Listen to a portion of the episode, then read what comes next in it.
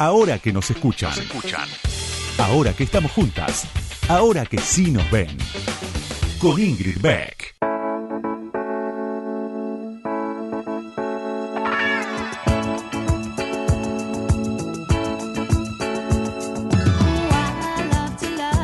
Buenas noches, buenas noches, bienvenides, bienvenidas, bienvenidos a este nuevo episodio de Ahora que nos escuchan en cuarentena. ¿Cómo están? Yo estoy harta, harta del aislamiento, harta de vivir con la gente con la que vivo, aunque los quiero. Ya les había tomado cariño de antes. Eh, pero eh, es medio insostenible. Hay que hacerlo porque es lo único que podemos hacer para no enfermarnos, pero no está bueno. Y además, desde acá voy a destilar toda mi envidia hacia las provincias argentinas que están pudiendo abrir ese aislamiento porque tienen cero casos o tienen muy pocos casos. Francamente, desde acá, toda mi envidia, con todo mi corazón que se puedan juntar, aunque sea con distancia social, que puedan caminar, que puedan salir a ver el sol. Eh, es, bueno, nada, lo merecen porque no tienen casos de coronavirus y acá en la ciudad de Buenos Aires, que siempre somos las más privilegiadas, los más privilegiados, esta vez nos tocó estar en el peor lugar y también la provincia de Buenos Aires, ¿no? Pero bueno, yo les hablo desde acá como porteña, no voy a disimular que soy porteña de, más porteña imposible, creo. Eh, así que desde acá todo mi amor y toda mi envidia a la gente que está pudiendo juntarse con, amigas, eh, con familia, aún sin abrazarse. Bueno, sabemos lo que significa poder estar, aunque sea dos metros, pero charlar, tomarse un cafecito. Eh, bueno, esta fue la introducción. Tiene que ver con la cuarentena y con el coronavirus, que es casi el tema excluyente, pero saben que este programa no habla, o no habla solamente de eso, porque tenemos entrevistadas que son muy grosas y con las que realmente vale la pena charlar de todo, de todo lo que tiene que ver con sus vidas y con sus carreras profesionales. Y en este caso vamos a hablar con una gran actriz eh, con quien veníamos tratando de encontrarnos hace mucho, desde el principio de, de ahora que nos escuchan, y nunca coincidíamos en los horarios. Y bueno, milagro de aislamiento, milagro de coronavirus, milagro de COVID-19. Hoy, teléfono mediante, vamos a poder charlar con Julieta Díaz. Ahora que nos escuchan, ahora que vos me escuchás, te cuento algo más sobre la invitada de hoy. Ahí va. Wikipedia la nombra como Julieta Díaz Hermida. Eh, ella es conocida como Julieta Díaz. Eh, Hermida es el apellido de su mamá y su papá se llama Ricardo Díaz Maurel y es actor también. Eh, Julieta nació el 9 de septiembre de 1977 en Buenos Aires y dice su biografía que empezó a estudiar teatro a los 12 años. Su carrera es extensísima. Si me pongo a leerla, hacemos todo el programa leyendo todas las películas que hizo, todas las series que hizo, los unitarios, eh, las obras de teatro, los premios que ganó, eh, videoclips, no sé qué, ni, siquiera sé qué destacar de toda esta enorme biografía. Voy a contar que en los últimos años hizo, eh, que en 2019, vamos a hablar del año pasado, que ya fue, digamos, ya hizo un montón de cosas el año pasado, eh, hizo la película No Soy Tu Mami, hizo la, la oh, no me sale ahora, pero bueno, la novela, vamos a, no se dice más novela, no me acuerdo cómo se dice, Pequeña Victoria, eh, y, ahora está en Casi Feliz, la serie de Netflix que, que protagoniza Sebastián Weinreich y que escribió también. Eh, tiene una hija que se llama Elena, de 5 años. Y eso es todo lo que voy a decir de ella porque quiero básicamente charlar, eh, entrevistarla. Así que bienvenida, Julieta Díaz, ¿cómo estás? Hola Ingrid, ¿cómo va? ¿Cómo responderías eh, honestamente a la pregunta ¿cómo estás? eh, voy y vengo. Como me parece que todos vamos, uno dice, bueno, hay días que estoy bien, días que estoy mal, pero uno con la vida de a pie, sin cuarentena, también hay días que está bien y días que está mal, ¿no? Eh, Estoy con unos procesos internos muy interesantes, este, ¿no? Porque el tema del encierro te lleva tengo una tengo un encierro muy muy cómodo de todas maneras, porque tengo una casa grande, luminosa, tengo estoy calentita, tengo estufa, tengo agua, eh, tengo mis ahorros para poder comprar comida, tengo el padre de mi hija que hace su trabajo como corresponde en su 50%, así que la tiene una semana él, una semana yo. La verdad que es una cuarentena muy cómoda, este, pero entonces me da tiempo para para prestarle mucha atención a, mis procesos internos y, bueno, y ahí hay mucho ahí que es obviamente interesante, fuerte pero interesante. Pero esos procesos, esa introspección, el otro día también hablaba con un, con un neurocientífico respecto de esto, ¿no? De que uno también tiene muchos vaivenes de ánimo en la vida cotidiana sin cuarentena, pero no se está mirando todo el tiempo, ¿no? Ahora estamos obligados y obligadas a estar todo el tiempo con nosotros mismos y con nosotras mismas y, y eso, digo, más allá de lo que trae el, el aislamiento en sí, eh, es esto, nos, nos, estamos mirando y este recorrido lo, lo haces sola, te lo bancas sola, digo, no, no sola sin acompañamiento de persona, de pareja o lo que, o, sino haces, tenés terapia, alguna amiga, alguna... Ah, sí, sí, totalmente. Estoy, hago terapia una vez por semana y a veces cuando estoy muy, este, así como muy enroscada, hago, me doy el lujo de tener dos por semana eh, y después, este, bueno, estoy aprovechando también para hacer, eh, estoy haciendo yoga bastante seguido, pues hacía una o dos veces por semana y ahora la profe está dando cuatro veces por semana por Skype y entonces aprovecho y hago tres o cuatro por semana, eso me ayuda mucho porque me centro un montón. Eh, y después, bueno, este, con el tema del tiempo, al tener tiempo también estoy este, intentando aprender a meditar y demás, que es todo un aprendizaje este, que es también muy interesante. Este, y no, y tengo aparte mis amigas, mis amigas y mi familia que mis amigas y mis amigos que son mi familia elegida, este, los hijos que también nos centran mucho porque nos llevan a, nos descentran y nos centran, pero nos obligan, nos obligan un poco a, además de mirarnos que son nuestros espejitos, este, también a, poner la energía y, en, otro y entonces eso también te libera un poco de la neura, ¿viste? Pues estás ahí ocupado y también te llenan de luz porque son hermosos. Este, y además tengo a quien abrazar, porque cuando estoy con mi hija esa semana la abrazo y la lleno de besos. Sí, sé que estaba, revisando para buscar tu teléfono para llamarte, mira, y uno de los últimos mensajes que tenemos fue hace mucho tiempo, porque Elena tiene cinco años y tenía que ver con que yo te quería acercar la guía inútil para madres primerizas, que era el libro que escribimos con Paula Rodríguez sobre maternidad, y siempre en este caso vos tenés a Elena de cinco, pero pienso, yo tengo hijos más grandes, eh, ¿cómo es estar eh, en encierro, en aislamiento con una, una nena chiquita que lo que trepa por las paredes, se me ocurre. Claro, sí, sí, sí, recuerdo ese libro que me mandaste tan generosamente con Paula, después mandaron el segundo también y me encantó, me encantó, me encantaron los dos. Este, mm, bueno, con Elena estuve, en principio estuve dos semanas seguidas con ella sola, porque el papá había vuelto de Estados Unidos, el, norteamericano, y entonces venía con el tema de la cuarentena de la cuarentena, ¿viste? Entonces estaba encerrado, y eso fue difícil porque yo tengo mucha ayuda, en, digamos, en la vida cotidiana, tengo una persona que me ayuda en la casa y una persona que me ayuda con Elena.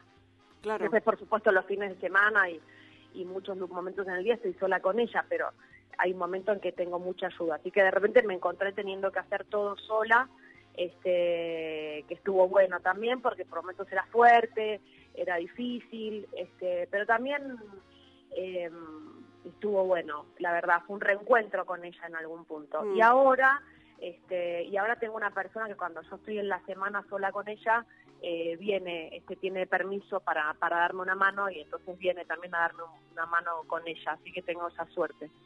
Eh, Julieta, este es un programa que tiene que ver con, bueno, hacemos un recorrido sonoro por, por algunos de los, de los momentos de la vida personal y profesional de, de nuestras entrevistadas y, me gustaría que escuchemos juntas este audio bastante actual. Dale. El aborto hasta hace uno, el aborto era lo, único importante de lo que se hablaba. Era lo único, el aborto, era lo único, no había otro tema más que el aborto, el pañuelo verde todo el día en la tele, ahora es la pandemia y ahora es el fútbol. Vamos viendo que no, ¿no? Porque digo, las mujeres siguen abortando. Le digo a todo el grupo feminista y pañuelo verde, las mujeres siguen abortando. No veo a ninguna que esté saliendo con el medio. O sea, en el medio de la pandemia igual tenemos voz y voto todos para seguir insistiendo sobre temas que hay que seguir resolviendo si uno lo cree, ¿no? digo, también, pues, digo, no, pues pienso, D'Artés está preso en no sé dónde o no sé dónde está violador, no sé qué, bien guardado está. Ahora, acaban de salir un montón de violadores, de asesinos las feministas, viejo, no tengo la más puta idea dónde están. Cuando nos conviene y nos queda cómodo. Ahora, cuando hay que meterse con el poder, ya si te da un poco de miedo, mejor quédate en tu casa. Pero hablemos de fútbol, que el eh, fútbol sí tiene que volver así, las masas se entretienen.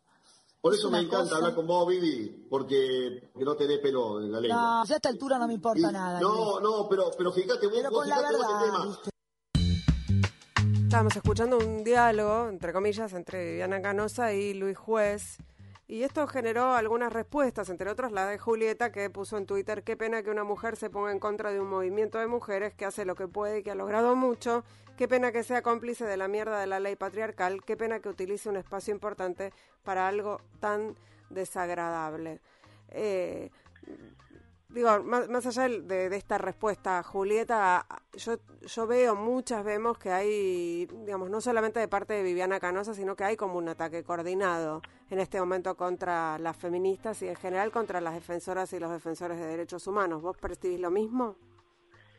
Mira, yo este, estoy tratando de respirar y de primero sacarme el nudo del estómago, mm. no había escuchado el audio, ah. sabía, eh, sabía lo que había dicho, pero... Eh, es un tema muy complejo. Estoy tratando de ordenar en mi cabeza de todo lo que habló eh, en un segundo eh, Viviana Canosa para ver cómo hago para responderte.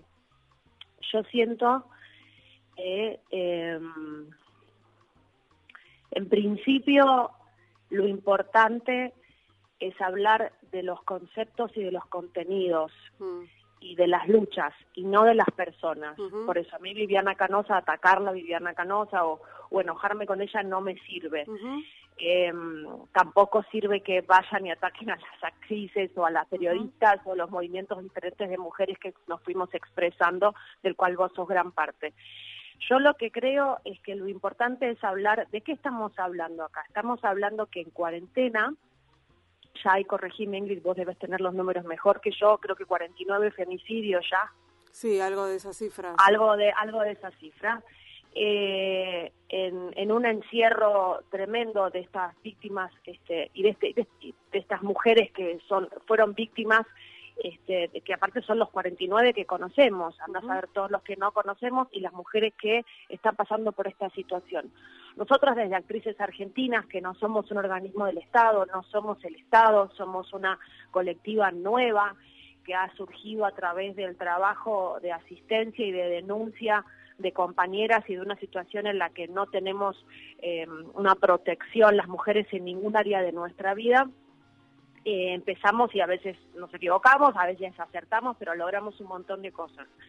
Ahora, em, la, realidad es que nosotros hicimos un comunicado con el tema de, de, todo el tema de las cárceles para evitar eh, la pandemia en las cárceles, que es un tema muy muy complicado, inclusive esto surge ahora, ¿no? Este, con, la pandemia todo sale como, toda la, mierda sale como a flote, pero en realidad son todos temas que veníamos acumulando de antes, como el sistema de salud, como el sistema penitenciario, como, el, como, bueno, como los femicidios, etcétera, etcétera. En este caso eh, hubo la liberación de algunos presos de riesgo con respecto a la pandemia, algunas eh, algunas irregularidades tremendas en las que se liberó a violadores. Nosotros hicimos la denuncia desde nuestras redes, desde nuestras casas también en cuarentena, hicimos esa denuncia. Evidentemente, este, eh, eh, Viviana Canosa no tenía esa información, eh, no, digamos, habló sin saber, porque después mm, yo le, le, retuiteé los, cada uno de los, de los contenidos que fuimos, este, nosotros estamos siempre informando, inclusive hicimos, venimos haciendo campaña con el tema de los femicidios ya hace muchísimo tiempo, eh, muchísimo tiempo desde que empezó la cuarentena, tratando de, eh, digamos, de darle luz a este tema tan tremendo de controlar o, de evitar ¿no? este, este tema que son los femicidios en cuarentena. digamos, hacemos lo que podemos y creo que, que hacemos, hacemos un montón y hablar sin, sin información tiene que ver también con eh, el mismo ataque que sufrimos en, muchísimas circunstancias. Con el tema del aborto ya es un tema también muy complejo. Me parece que mm, eh, ahí es una cuestión más amarillista, si querés, porque no es un momento este para hablar de ese tema. no, me parece que estamos en un contexto en el que ponernos a hablar de ese tema ahora, eh, digamos, no, no podemos hablar de otros temas más urgentes. Estamos en un momento de cosas importantes y cosas urgentes. Por supuesto que el tema del aborto es un tema súper súper urgente, pero hoy está, está muriendo más de una mujer por día por el tema de los femicidios en cuarentena, entonces estamos hablando de este tema. Y me parece que dejar, no, no quiere decir que no sigamos este, tratando de ayudar y sigamos investigando, pero tampoco es nuestro trabajo. Entonces me parece que ahí hay una especie como de, de perversidad en todo el tiempo, o sea, así como se le pedía a las mujeres todo el tiempo que den prueba antes, ahora se le pide también a las feministas que den prueba. Y me parece que yo no tengo, nosotros no tenemos por qué dar prueba de nada. Nosotras eh, informamos, ese, ese es el rol que tenemos. Nosotros no somos un organismo de Estado para ocuparnos eh, puerta por puerta de, de la nosotros lo que podemos hacer es informar este crear crear redes pero desde un lugar también desde, el poder que tenemos nosotras que es poder visibilizar los temas porque somos actrices porque somos conocidas. Digamos más de eso no en este momento no se puede. Entonces me parece que además es llevar a, atacar a las personas cuando en realidad lo que se está atacando es el tema. No se banca la, la, la lucha de la igualdad por los mismos derechos y privilegios que tienen los hombres eh, este, que tengamos las mujeres. No se banca esa lucha. Me, me metí en un berenjenal y te pido disculpas, no fui muy clara. No, fuiste clara. Lamento tener que lamento tener que ser yo la que represente a mis compañeras eh, de actrices argentinas, porque hay algunas que son mucho más elocuentes, pero la verdad es este, que me em, escuchar escuchar ese audio también me duele muchísimo, porque ella es una mujer, es una periodista y sería bueno que en los medios de comunicación haya una conciencia y también haya una obligación, ¿no? De hoy en día de, saber de qué estamos hablando. Pero bueno, qué sé yo. Nada, ah, eh. Estaba pensando, Julieta, mientras hablabas de los femicidios que vos protagonizaste refugiada, refugiada, perdón, estoy diciendo mal el, nombre. Refugiado. Refugiado. Em, de Diego Lerman. Eh, ¿en, ¿En qué año fue eso? ¿2013? Más o menos. Antes, antes de Ni Una Menos.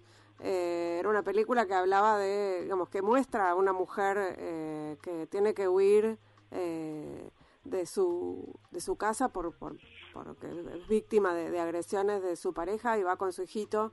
Es una película maravillosa, pero digo, hace bastante que vos estás comprometida de alguna manera con, con este tema, ¿no? Es que además estás hablando de algo que no conoces, no, no, no por haber hecho esa ficción, pero bueno, para hacer esa ficción tuviste que, meterte en el tema, ¿o no? Sí, hablé con muchas mujeres este, que fueron, que, que son sobrevivientes de violencia de género y la película está hecha, las que, las que no son actrices, la mayor, digamos, todos los personajes que no son actrices son todas sobrevivientes de, de, en la película son todas sobrevivientes de, violencia de género que entrevistó en su momento con, el que, con los que trabajó Lerman y algunas también actrices sobrevivientes este, de violencia de género. Así que fue muy fuerte el proceso. Y también soy mujer, soy mujer, tengo amigas mujeres, fui criada eh, por, por, por, eh, por, mi abuela, también por, digamos, por supuesto mi, padre y mi madre, pero digo, también eh, soy mujer y a veces con, con ser mujer y observar y conocer las historias yo ya no me hace falta tampoco investigar demasiado. Digamos, tengo, tengo demasiadas amigas que, las, que intentaron violar, demasiadas conocidas que, que han sufrido abusos o violaciones. Tengo, o sea, la verdad que no, no, no, eh, no, no, es sencillo ser mujer en este, en este mundo. Y mm, la verdad que no, es un poco también de sensibilidad este, con, y de piedad con, los seres humanos. No digo que, por supuesto que no tengo el discurso de que, de que los hombres contra las mujeres o las mujeres contra los hombres, digamos, yo creo que el nuevo feminismo este, tiene que ser, realmente tiene que comprender también el rol del hombre, cómo el hombre se está acomodando a todo esto. Pero tener periodistas que, que utilizan los espacios para tener rating o para lo que sea, eh, desde un lugar tan, tan cruel y tan insensible eh, es doloroso, es muy doloroso porque eh, son temas muy graves, muy sensibles, que se tocan de una manera muy liviana y muy responsable. Y de verdad que eso es muy doloroso. Ahora que nos escuchan, una marea verde de sonido. Con Ingrid Beck.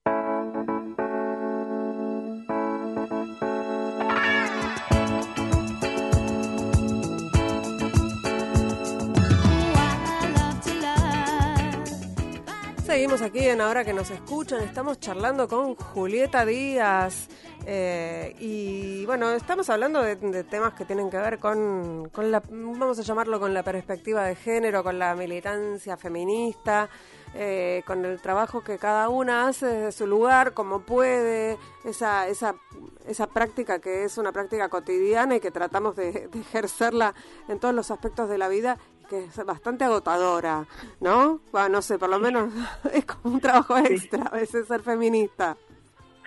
Sí, sí, a veces es como un trabajo extra. Yo creo que en realidad tiene que ver con una sensibilidad, ¿no? Con una, con una sensibilidad, este, no sé, como algo como un sentido común uh -huh. también, ¿no? Porque está esa cosa, ¿no? De, de, de, la feminista como, no sé, a mí a mí me suena me suena raro todavía como tener que tenga que tengamos que tener un movimiento que tenga una definición para o sea me, me, me, me es raro. Yo por supuesto soy feminista pero en algún punto tendríamos que serlo todos no sí. este no no porque ser mujeres sea mejor que ser hombre ni que seamos las buenas y, y ellos los malos sino simplemente tiene que estar balanceado el tema está desbalanceado está desbalanceado claramente a niveles eh, este, de vida o muerte. Entonces bueno ahí si no te llama la atención eso, qué sé yo, no sé qué decirte. Eh, tenemos, no sé qué decir. Tenemos un audio más al respecto y, y, y, ahora, y ahora seguimos charlando. A ver.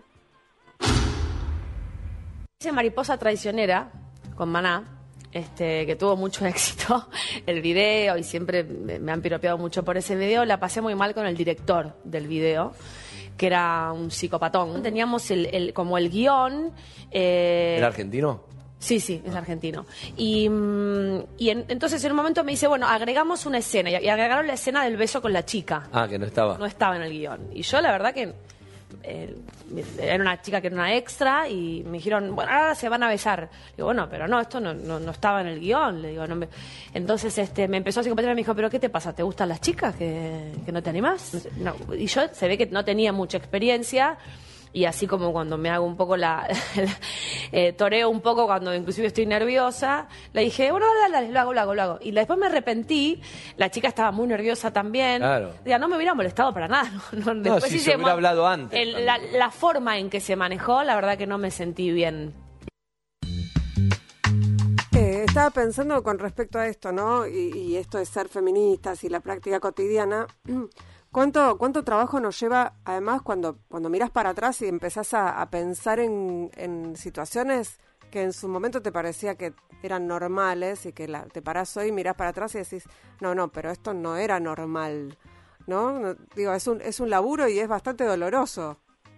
Sí, sí, eso, eso no era normal. Yo tenía veintipico de años, pero sí. te quiero contar algo, les quiero contar algo que me pasó después con, hace poco, sí. con ese director eh, con el director de, de, esas, de, de, esa, de ese videoclip con el que vi esa situación tan, eh, tan fea. Sí.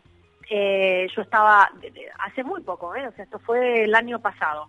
Estábamos este, almorzando con mi amiga Laurita Novoa, con la que somos las dos así militantes de, de femi del feminismo, sí. y bueno, tenemos, mi hermana. Estábamos almorzando y ya conocía la historia eh, habían pasado ya veintipico de años, ¿no? Uh -huh. Estábamos ahí sentadas este, eh, en esta coyuntura de hoy, ¿no? De esta realidad de las mujeres y de nuestra lucha y demás. Y entra, eh, y, y, cuando entro al restaurante, en realidad entro al restaurante, lo veo, lo veo sentado al, al, director, ¿no? Antes de sentarme, estoy con Laurita y entramos. Sí. Lo veo y apenas lo veo me acuerdo de toda esta anécdota y me acuerdo además de que yo la había denunciado este, sin decir su nombre, pero acá lo había denunciado en, en, en, ahí en esa nota. Sí. Y me haga, viste, lo primero que me sale, apenas lo veo, es ir a saludarlo. Sí. ¿no? Ir a saludarlo eh, con, con un beso, porque cuando ves a alguien, viste, enseguida, claro, entonces me sale, me sale eso, ir a saludarlo con un beso, y me acuerdo de la anécdota, y me freno, ¿no? Este, esa cosa de las mujeres de, de, la costumbre que uno trae en el cuerpo. Me ha pasado eso con el tipo y yo ya le iba a dar un beso, hola, ¿cómo andás? Como si no hubiera pasado nada. Y entonces me freno, él ve el freno, el, el medio que se paraba para darme un beso, yo me freno y le digo, hola, ¿qué tal? Muy seria, pero amable, y me doy media vuelta, me siento le recuerdo a Laurita que era esta la situación con este tipo. Dice, pero se quedó recortado, me dice, porque él sí te iba a saludar y digo, sí, lo que pasa es que no podía darle un beso. Y yo me quedé angustiada porque no me gustó hacerlo sentir mal a él.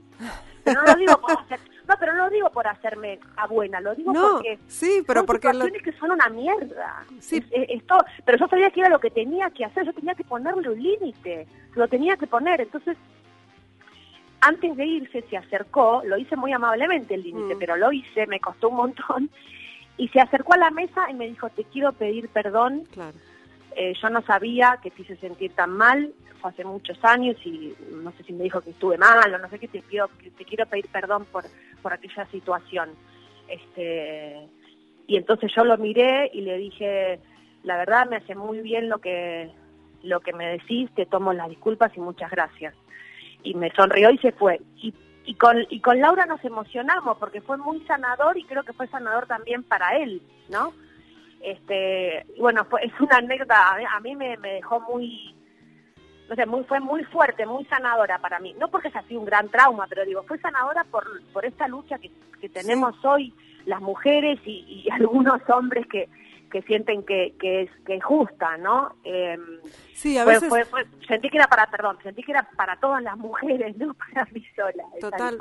A, a, veces, eh, por supuesto que, que nuestras historias son dolorosas y son traumáticas en general y están llenas de obstáculos y contra eso peleamos todo el tiempo pero cuando a veces nos preguntamos por qué a los varones, no estoy hablando de los violentos, por qué a los varones cercanos, amigos, aliados, a veces les, les cuesta eh, perder sus privilegios o les cuesta eh, entender eh, qué es esto del feminismo y, y, pensás, bueno, ellos también tienen que mirar para atrás y tienen que hacerse cargo de un montón de cosas que seguramente hicieron y, y, ciertas prácticas que están absolutamente reñidas con lo que piensan hoy y eso también es doloroso. No lo digo para justificarlos, estoy diciendo que también es un proceso difícil para muchos, aún los, los mejores, ¿no? Sí, claro, totalmente. Fue, fue muy importante para mí. Me alegro que hayas traído la anécdota para poder contar la segunda parte. Tenemos un, buen final. sí, sí, sí, totalmente. Un final esperanzador, que es lo que necesitamos hoy para todos. Sí, totalmente, totalmente. Yo creo que, que realmente para los hombres, por supuesto que no estoy, por supuesto que el tema de los femicidios y de la violencia y todo eso ya es un límite realmente que es un, son delitos que hay que frenar, que hay que, eh, que hay que castigar, que hay que, digamos, que hay que parar, que hay que educar. Pero después están los micromachismos o esto que decimos de los privilegios y demás, que también hay que tratar de entenderlos entre, to entre todas y todos, ¿no? Porque también hay algo de las mujeres que nos vamos hacia ese lugar, que también es cómodo en algunas circunstancias, digo, este, digo, está bueno como verlo desde un lugar, un lugar de trabajo en conjunto con, con con los aliados, como decimos. Y el patriarcado también a veces es muy difícil, muchas veces para los hombres. Desde otro lugar, ¿eh? O sea, estamos hablando, estamos hablando, no, no, no, no es lo mismo. la violación, en los asesinatos no es lo mismo. Pero también es difícil para ellos, en otro, en otro nivel. Eh, Julieta, vamos a escuchar otro audio. En este caso, estás cantando. Ay, Dios. Esa voz que a mí me nombra, que la busco y que no está. Llamarada es sentir sobre mi boca todo el fuego de tu boca que me quema y que se va. Llamarada es oírla que me nombra y es correr tras una sombra imposible. Bueno, estamos escuchando a Tita, ¿no? Ahí estaba haciendo de Tita Merelo mm, con este, la guitarra de Esteban Morgado y Katy Viqueira me entrenó para, para irse mi amiga y mi coach, mi maestra de canto, este, me entrenó para ese programa para eh, historias clínicas. Hice una participación en historias clínicas, que era la historia, a través de una historia clínica, se contaba la historia de un personaje, ¿no? Y se contaba Tita y mm, Claudia Lapaco era la protagonista porque estaba Tita grande, digamos, y después había algunas escenitas más, más chicas, menos escenas en las que aparecía Tita más joven cantando o con sus amores y demás. Y ahí hicimos, me tiré, me tiré en la y ahí estoy tratando inclusive de imitar un poco a Tita. Que les pido mil disculpas por, este audio. Pero no, se, escucha muy bien, se escucha que, que cantás muy bien y pensá en qué mujerazas que fuiste interpretando, ¿no? Hiciste de Eva también, eh, hiciste de Norma Rostito. Eh, ¿Cómo es esa inmersión en esas mujeres, por un lado, y por otro es si... ¿Cómo es ese, ese, ese doble juego, no? De si te eligen o elegís esos personajes. Claro. También pude hacer a Ada Falcón y a Claudia Maradona. Total, sí. Esos son todos los personajes que hice, digamos, reales. Eh, me encanta, me encanta interpretar este mujeres o de la historia o de nuestra cultura o no como mm, es muy interesante y todas mujeres este todos personajes algunos personajes similares no tangueras este guerrilleras sí nunca una dama de, sociedad. No sé por qué. ¿Por qué? ¿Por qué será? Porque soy una rea, una rea total. Este, no, eh, la verdad que hablando en serio me, me fue muy placentero. No, me llegaron, son todos proyectos que me llegaron, que yo a todos dije que sí, por eso que te digo, que me, que me entusiasma, que me divierte, eh, me divierte hacerlos.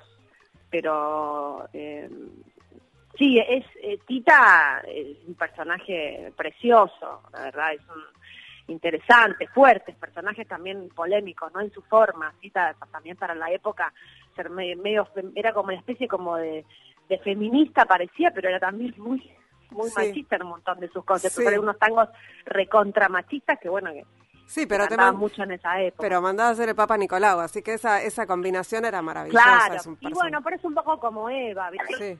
que no sé, que, a veces son feministas a su pesar. Eh, yo leía en una nota que, que, había, que decías que después de protagonizar a Eva o durante esa película, eh, te habías hecho peronista. Sí, eh, fue en, realidad yo vengo de una familia peronista por, por, por todos los costados pero mm, eh, venía coqueteando un poco con eso, sabía que un poco era era simpatizante, mm. digamos, ¿no? Y no no me definía demasiado, no me parecía que tenía que definirme, no hay que definirse. Pero cuando empecé a investigar para hacer la película, este vi mm, empecé a leer, a investigar y vi Sinfonía de un sentimiento que son los es la película que hizo Fabio, ah, Y hay, hay uno de los hay uno de los había uno de los CDs en ese momento, de los DVDs, digamos, que era toda la gestión peronista, no todo, todo toda la gestión, lo que habían hecho. Este, creo que duraba como una hora y media de gestión y yo en un momento cuando terminé dije, pero yo me tengo que hacer peronista. Me acuerdo que lo dije en, voz alta, dije, yo me hago peronista. No hay, no hay, no hay o sea, esto no, no, no, no se puede refutar esto. Así que, no, entiendo, entiendo también a, este, no soy fanática y entiendo también las contradicciones y demás del peronismo y, de Perón y un montón de cosas, pero sí este, con contradicciones y todo, este, soy peronista básicamente, sí, claro que sí. Tengo, tengo ganas de que escuchemos juntas un, pedacito de, arrostito, de, tu Norma Arrostito, hablando de peronistas y, mujeres eh, fuertes bueno, un personaje también polémico, ¿no? Porque todo lo que tiene que ver con la con la violencia y demás es, fuerte también, pero totalmente. Pero, pero dale, dale. Acá se acabó la verticalidad. Al movimiento lo pelearemos porque es nuestro y es del pueblo. Y lucharemos para que los dirigentes sean elegidos por las bases y no digitados. Si el gobierno no cambia los términos del pacto social, si no libera a los presos políticos, si no termina con la represión, si no echa a los agentes del imperialismo enquistados, no habrá paz.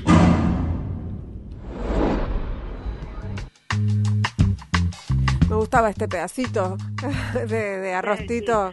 Era, era la desesperación, ¿no? Yo creo que, la, bueno, son dos temas muy delicados. La lucha armada es un tema muy delicado y aparte yo soy muy ignorante en el tema, pero creo que la desesperación por defender los este, los derechos y, los derechos humanos y, y, este, y los valores, este, bueno, se llegaba como también, qué sé yo, bueno, la revolución cubana, sí. ¿no? Este, así que son, son, de alguna manera, uno los, los tiene como el Che, ¿no? Los tiene como, son, son héroes en algún punto, pero bueno, es un personaje, todo lo que tiene que ver con, con, con lo militar, a uno lo uno que está como más de a pie, ¿no? que es un ciudadano más de a pie leyendo páginas 12, eh, es, más, es más difícil de, comprender, pero fue un fue un muy lindo proyecto con César Banjolilio, que, que es un director que ahora ya, ya falleció, este, pero fue una, es una linda película. Es un documental ficción, se estrenó en el Malva hace, hace ya muchísimos años. Había una línea argumental eh, de ficción que estructuraba el documental, pero en realidad era un documental sobre en realidad alrededor de todas las compañeras este, sobrevivientes de, de, alguna manera era una excusa, entre comillas, obviamente, eh, norma para, para poder contarlas a ellas y en qué estaban hoy también, ¿no? Y cómo contaban en, primera voz. ¿Sabes que se puede ver online la película? Se llama Norma Rostito Gaby La Montonera, ese es el nombre completo, y está en Octubre TV para quienes quieran además ver eh, esa, esa película, ese, ese docu-ficción o como, o como se diga. Pensaba, Julieta, en que vos al principio dijiste que por suerte tenías ahorros para, para pasar este rato de, cuarentena y, eh, pensaba en, cómo está la situación de actores y actrices que no tienen esos ahorros, ¿no? Y que eso están tratando de visibilizar muchos y muchas de los que de los que tienen ahorros y de los que no, ¿no? Es una de las profesiones que además probablemente sea una de las últimas que pueda volver eh, al, trabajo, a los escenarios, a los sets de filmación, a todo eso. Sí, absolutamente, como los músicos también. Eh, sí, la verdad que los actores y las actrices y los trabajadores, los técnicos y las técnicas de, la cultura, estamos, sí, sabemos que somos medio el último orejón del tarro en ese sentido, ¿no? Que em, en, las, digamos, en las actividades de primera necesidad este, no va a ser difícil, sobre todo el tema también de, los teatros, ¿no? que donde tanta aglomeración de gente, en algún momento eso se va a retomar, hay que ver cómo pero, pero sí, es un tema complejo, está la obra social de actores que está pasando una necesidad tremenda, fue asistida con grandes donaciones por la Fundación Sagay y por la y, por Rottenberg, siempre tan tan luchador por por el teatro y generoso, pero estamos necesitando también que la OSA pueda recibir el dinero que eh, de la Superintendencia de Salud que estamos esperando hace mucho tiempo, porque hay 5.200 este, personas, entre, entre ellos muchísimos este, hombres y mujeres de la tercera edad que están necesitando este, esa... Em, eh, esa asistencia, ¿no? este, además es un, es un sindicato muy desparejo porque hay algunos que elaboramos un montón este, y otros que quizás este, no, no trabajan muy poco. También tienen la situación en que a veces hay, hay, hay, hay actores o actrices que trabajan una vez o dos veces, quizás son estudiantes que acaban de arrancar y ya entran en la obra social. Por un lado no los podés dejar fuera del sistema de salud, pero por otro lado no están aportando nada porque quizás trabajando otra cosa, qué sé yo, no sé, es, un tema, es un tema muy complejo el de la obra social que estamos también haciendo una campaña con eso. Sí. Pero, pero sí, el, el tema del laburo, yo creo que todo el tema del audiovisual, el cine y, y la televisión quizás en algún momento se pueda activar antes que el teatro porque no depende del público. Sí. Este, digamos, con distancia y con protocolo y demás de cuidado se puede llegar a activar, no sé, quizás hacia fin de año. Este, pero el teatro, bueno, una vez que esto esté terminado, va a haber que esperar un tiempo hasta que la gente se acomode y, vuelva a tener ganas y, y también dinero para pagar una, una función. Sí, y el cine, toda vez que puede el público ir a las salas a verlo también. Ese es el otro asunto. Si no, será tele y series. Eh, Exactamente. sí, el tema es que el cine puede llegar a estrenarse en diferentes plataformas. No es lo mismo, obviamente, ¿no? Obviamente que no es lo mismo. Pero sí, tal cual, lo que vos decís, es, esa parte inclusive se me, se me escapó porque es verdad que también falta esa pata. Yo porque el teatro sí, ahora estamos viendo algo de teatro que ya ha sido grabado, pero claro si no, no sé, habría que juntarse los teatros, hacer las grabaciones de las obras y subirlas y ya es otra cosa, ¿no? Porque el teatro no es lo mismo que el, que el cine. Vamos a tener que inventar nuevas formas de, encuentro con la cultura y con el arte también, encima de todo lo nuevo que vamos a tener que inventar. Sí. Bueno, esperemos que en algún momento esto, esto termine y se pueda retomar de a poco, con conciencia y con cuidado a nuestras actividades. No va a ser exactamente lo mismo, seguramente algunas cosas van a cambiar, pero este, bueno, retomar este para que todas podamos volver a trabajar. Bueno, yo eh, al principio del programa eh, reconocía toda mi envidia eh, a, las, a las provincias que están pudiendo abrir de a poquito el aislamiento y por primera vez los porteños y las porteñas no somos privilegiados en algo, o sea que bueno, está bien, nos toca esta vez a nosotros sí, Laura. pasarla un poco peor.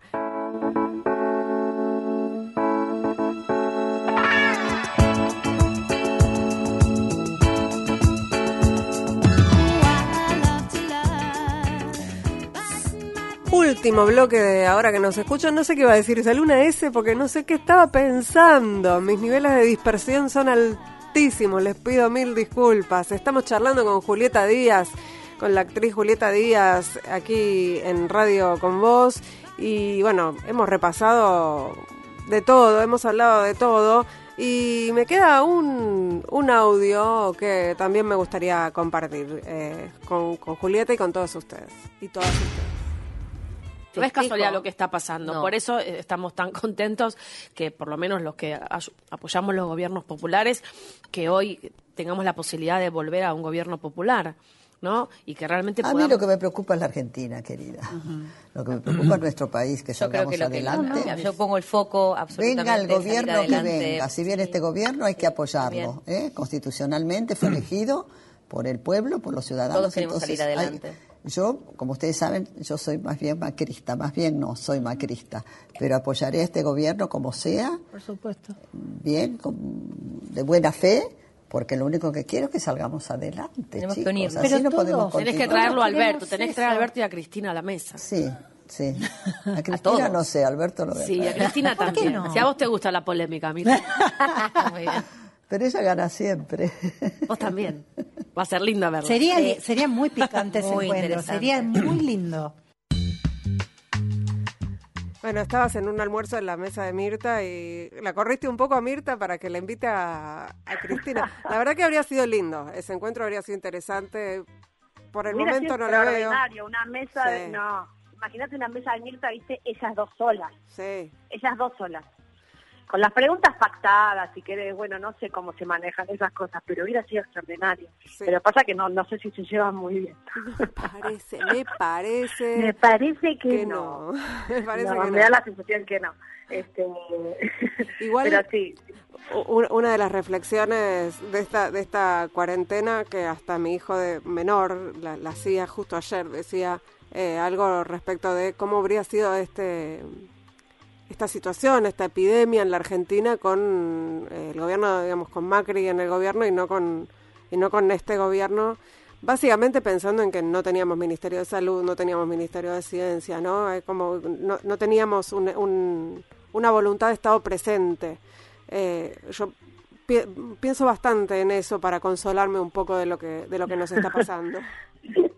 Sí, bueno, haber un Estado tan presente que está este tratando de sostener, sosteniendo, eh, digamos, adelantándose, sosteniendo a las pymes, este, dando este eh, este beneficio estos 10 mil pesos a los, a los trabajadores.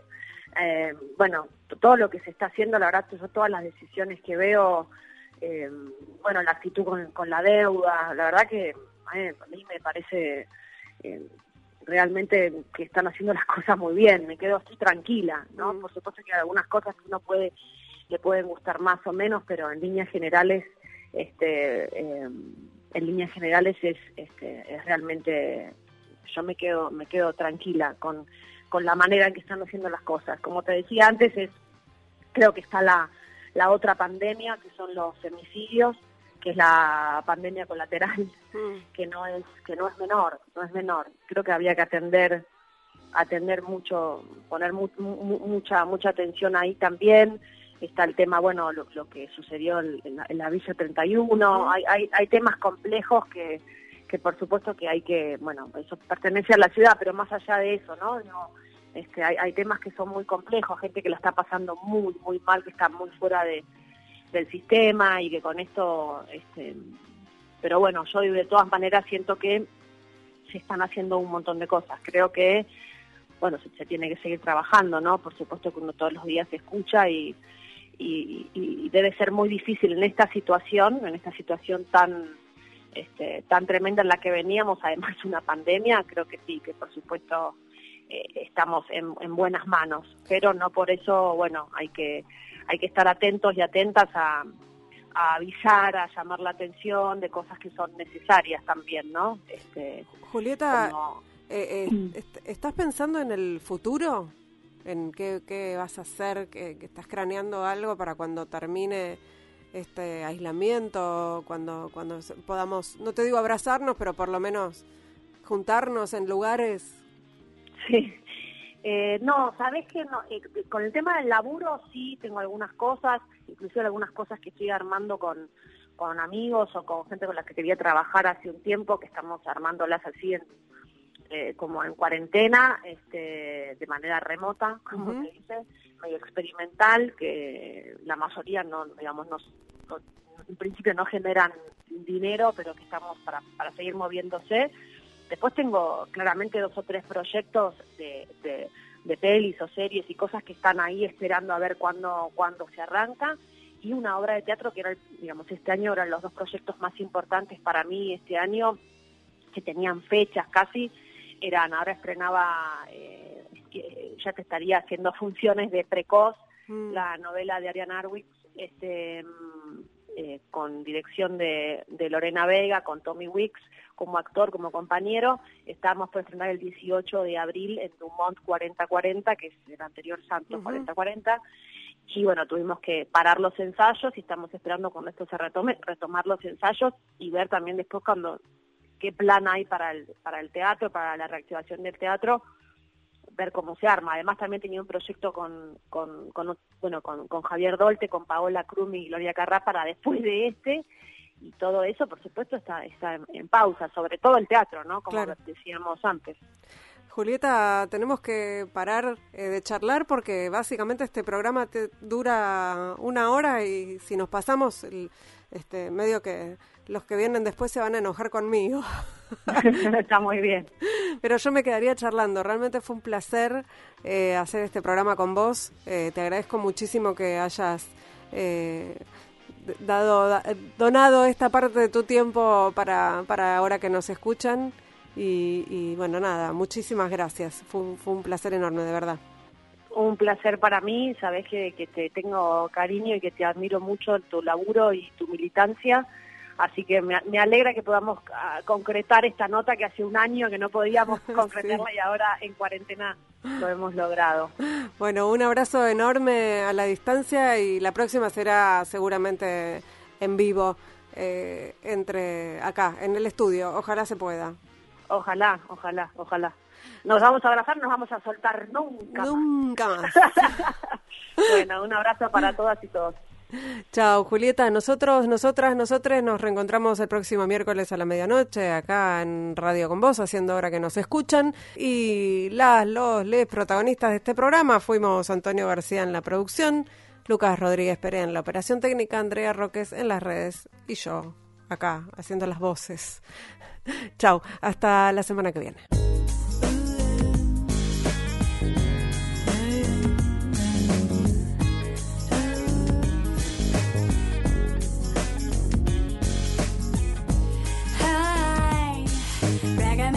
nhau